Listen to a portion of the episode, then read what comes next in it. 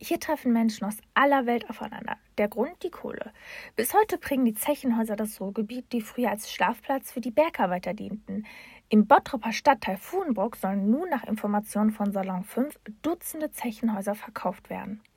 Ich bin Hatice Kahraman und ich sitze hier heute mit meinem Kollegen Paul Koppertz.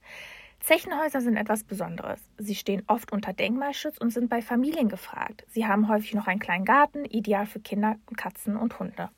Die Häuser in Bottrop-Fuhlenburg werden von der Viva West verkauft. Das ist die Nachfolgegesellschaft der Zechenbetreiber, die Wohnungen für ihre Arbeiter gebaut haben.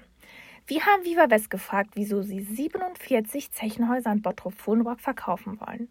Der Kommunikationsleiter Thomas Welz von Viva West hat uns geschrieben, dass sie die Häuser an Privatpersonen verkaufen wollen, weil dadurch eine Mischung aus Mietwohnungen und Wohneigentum entstehe. Das sei gut für die Entwicklung des Stadtteils. Viva West will im ersten Abschnitt 47 Einfamilienhäuser ausschließlich Mietern zum Kauf anbieten. Der Kaufpreis hängt laut Viva West stark vom Baujahr, Wohnfläche, Grundstücksfläche und vom Zustand ab. Die Preise liegen grob zwischen 50 und 100.000 Euro. Die Häuser sind sehr alt, teilweise 80 Jahre alt. Paul und ich haben vor Ort mit ein paar Anwohnern gesprochen. Ich habe das gehört, eine Bekannte wohnt auch schon auf der Hölderlinstraße. Die haben das Haus auch gekauft. Ich finde das gar nicht schlecht, da die Preise, ich schätze, auch sehr erschwinglich sind und dass man dann vielleicht auch mal ein Haus hat. Andere Anwohner wollten nicht ins Mikrofon sprechen. Sie sagen uns, dass sie bereits über die Verkaufsabsichten informiert wurden. Sie könnten das Haus kaufen, in dem sie wohnen. Aber sie fanden den Preis zu hoch. Ein Anwohner sagte, dass sein Haus 105.000 Euro kosten soll. Er möchte es aber nicht kaufen, da der Preis in seinen Augen zu hoch ist für ein Haus aus dem Jahr 1952. So eine große Privatisierung kann ein Stadtteil verändern. Sie kann dafür sorgen, dass mehr Familien in diesen Stadtteil ziehen, weil sie hier zum Beispiel ein günstiges Eigenheim finden oder dass Mieter zu Eigentümern werden. Laut der Stadt Bottrop ist kein größer Verkauf von Zechenhäusern bekannt. Die Fuhlenbrocker finden die Privatisierung nicht unbedingt schlimm. Das Problem, was ich sehe, wie ich das gehört habe, dass äh, Viva West nichts an den äh, Häusern mehr macht, weil die die verkaufen wollen. Und das finde ich für den Mieter, der noch der die nicht kaufen will und drin bleibt, eine Schweinerei. Weil die wechseln äh, die Fenster nicht oder sanieren dann nichts oder reparieren nicht, so wie ich das gehört habe. Und das finde ich nicht in Ordnung. Ja, ich finde das sehr gut, weil das eben äh, doch ein soziales Gerüst bildet, wenn Leute sich dazu entschließen, ein Haus zu kaufen.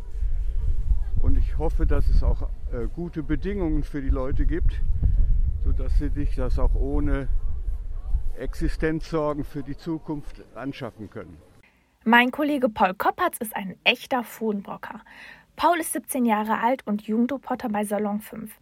Paul, was bedeutet für dich dieser Stadtteil? Also seitdem ich eigentlich klein bin, lebe ich dort in Fulmrock. Ich könnte es mir auch kaum vorstellen, überhaupt noch in einen anderen Stadtteil zu ziehen. Mit Fulmrock verbinde ich halt sehr viel Tradition, Bergbau, Malocha und halt eben die Zechenhäuser. Die Häuser, die privatisiert werden sollen, sind übrigens nicht weit weg von meinem Haus, also circa 20 Meter entfernt. Das liegt in der Heinrich-Heine-Straße, von der wir da reden. Die Lage ist super, man sieht den Förderturm der Zeche Prosper Haniel. Der Fulmbrocker Markt ist nicht weit weg, man hat viele Einkaufsmöglichkeiten und, und der beste Dönerladen der Stadt ist auch noch da. Und man muss sagen, es ist wirklich sehr, sehr grün dort auch. Also es gibt viele Wälder. Mhm. Die Häuser sind in einer sehr ruhigen Lage. Obwohl die Hauptstraße nicht weit weg ist, wie wir gesehen haben, ist es sehr ruhig und idyllisch.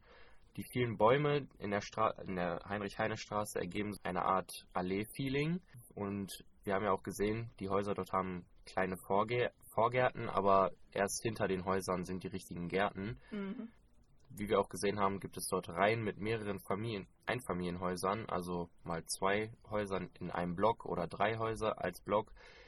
Dass die Häuser schon in die Jahre gekommen sind, haben wir auch gesehen, zum Beispiel an den vergelbten Fassaden. Alle Häuser sahen gleich aus.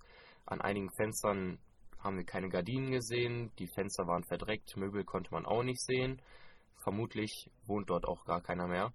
Viva West hat uns geschrieben, dass nur fünf der zum Verkauf angebotenen Häuser freistehen. Eventuell kann es noch weitere Einzelprivatisierungen geben, aber dazu konnten sie uns noch nichts Konkretes sagen.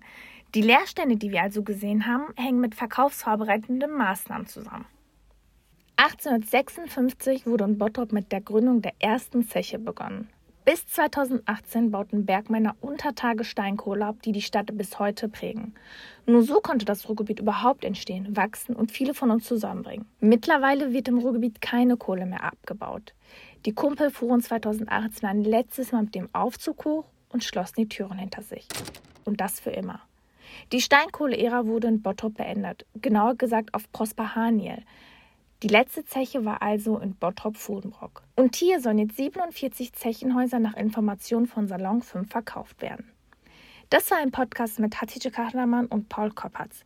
Ihr habt gerade Salon 5 gehört und wenn ihr mehr von uns sehen und hören wollt, dann folgt uns doch gerne auf Instagram unter Salon 5 unterstrich und ladet gerne unsere Salon 5 App herunter. Wir sagen Tschüss und bedanken uns bei euch fürs Zuhören.